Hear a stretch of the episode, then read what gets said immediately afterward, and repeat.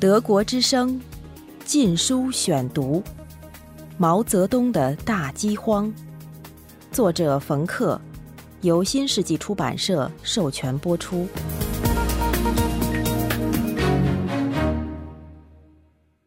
第十四节：中苏分歧。米哈伊尔·科罗契科在一九六零年七月十六日收到被召回的电报，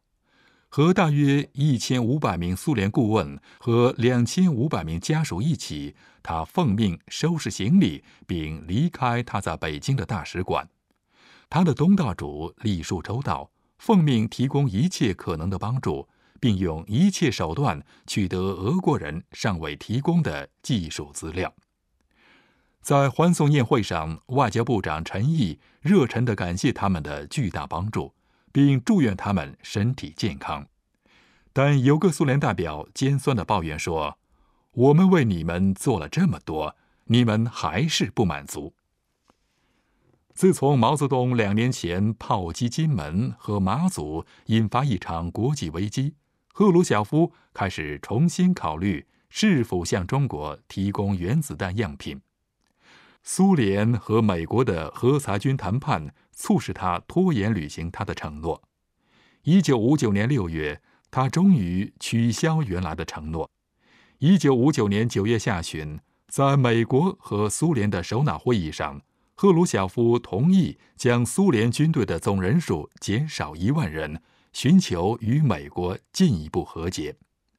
几个月后，赫鲁晓夫访问北京，以纪念中华人民共和国十周年时，关系进一步恶化。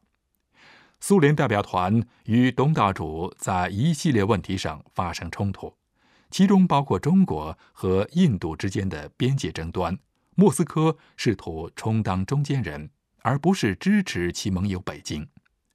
在一九六零年春天。北京开始公开向莫斯科对社会主义阵营的领导权挑战，用越来越难听的语言谴责赫鲁晓夫的修正主义和他屈从帝国主义的企图。被激怒的苏联领导人进行报复，将所有的苏联顾问撤出中国。苏联专家的撤出对毛泽东是一个打击，这导致了两国之间经济关系的瓦解。大多数项目被取消，高端军事技术的转让被冻结。如张荣和 John Halliday 在《毛泽东鲜为人知的故事》一书中指出，中国人本来可以从这些项目的取消中受益，因为现在只需要用较少的食物出口去支付昂贵的项目。但是，尽管协议还款期限为十六年。毛泽东却坚持提前还账。延安时期那么困难，我们吃辣椒也不死人。现在比那个时候好得多了，要勒紧腰带，争取五年内把债务还清。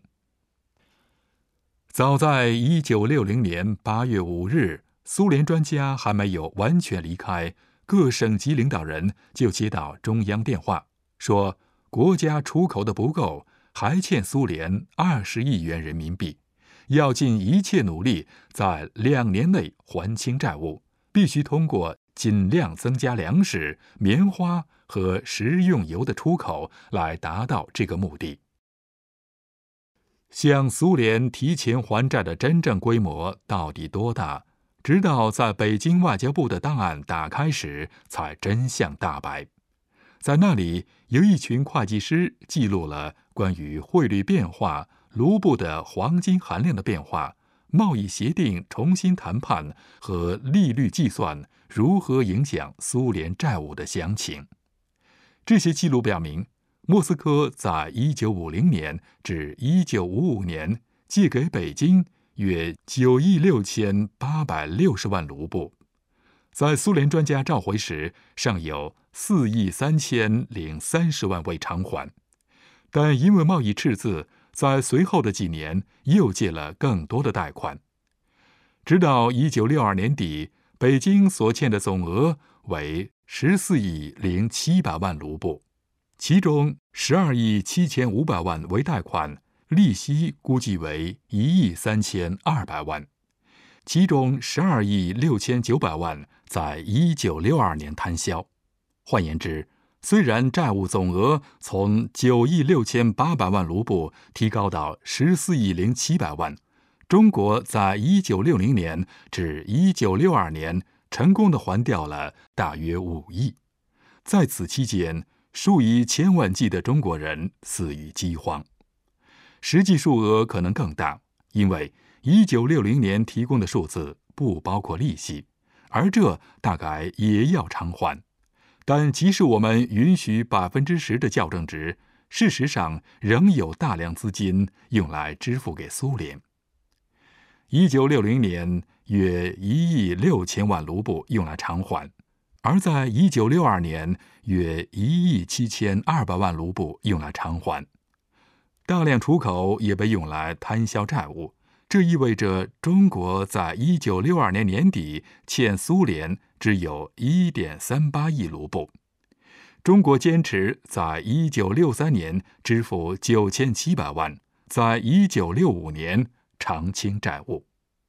问题在于，俄罗斯从来没有要求加速偿还，相反，他们在一九六一年四月同意二点八八亿卢布的未付余额应作为一个新的信贷，可以在四年之内还清。在一九六二年的第一笔付款不超过八百万。由于贸易赤字的延期偿付被视为一个计划外的贷款，它实际上意味着中国比任何其他国家从苏联获得了更多的经济援助。群体专家的撤出对经济的真正伤害其实很轻，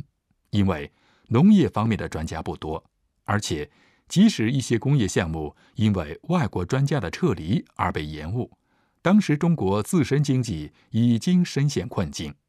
但是毛信口指责苏联对中国的经济崩溃应该负责，创造了一个持久的神话，即饥荒来自偿还苏联债务的压力。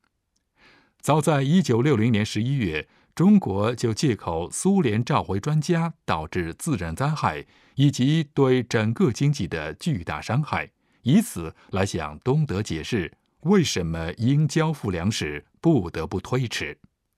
一九六四年，莫斯科外交政策的主要理论家米哈伊尔·苏斯洛夫指出，中国声称苏联应该对中国的饥荒负责，直到今天。当问及幸存下来的普通饥民是什么造成大饥荒，他们也几乎总是认为是苏联造成的。靠近香港边界的沙井的一个农民在最近的采访中这样解释饥荒：政府欠苏联好多钱，需要还债，因此所有的产品都要上交，所有的牲畜和粮食都必须交给政府去还苏联的债。苏联强迫中国还债。外国顾问的撤离有没有使中国加快采取了应付饥荒的政策？无论在当时还是现在，没有人看到。赫鲁晓夫被认为是搬起石头砸自己的脚。一夜之间，苏联领导人失去了在中国的一切影响力。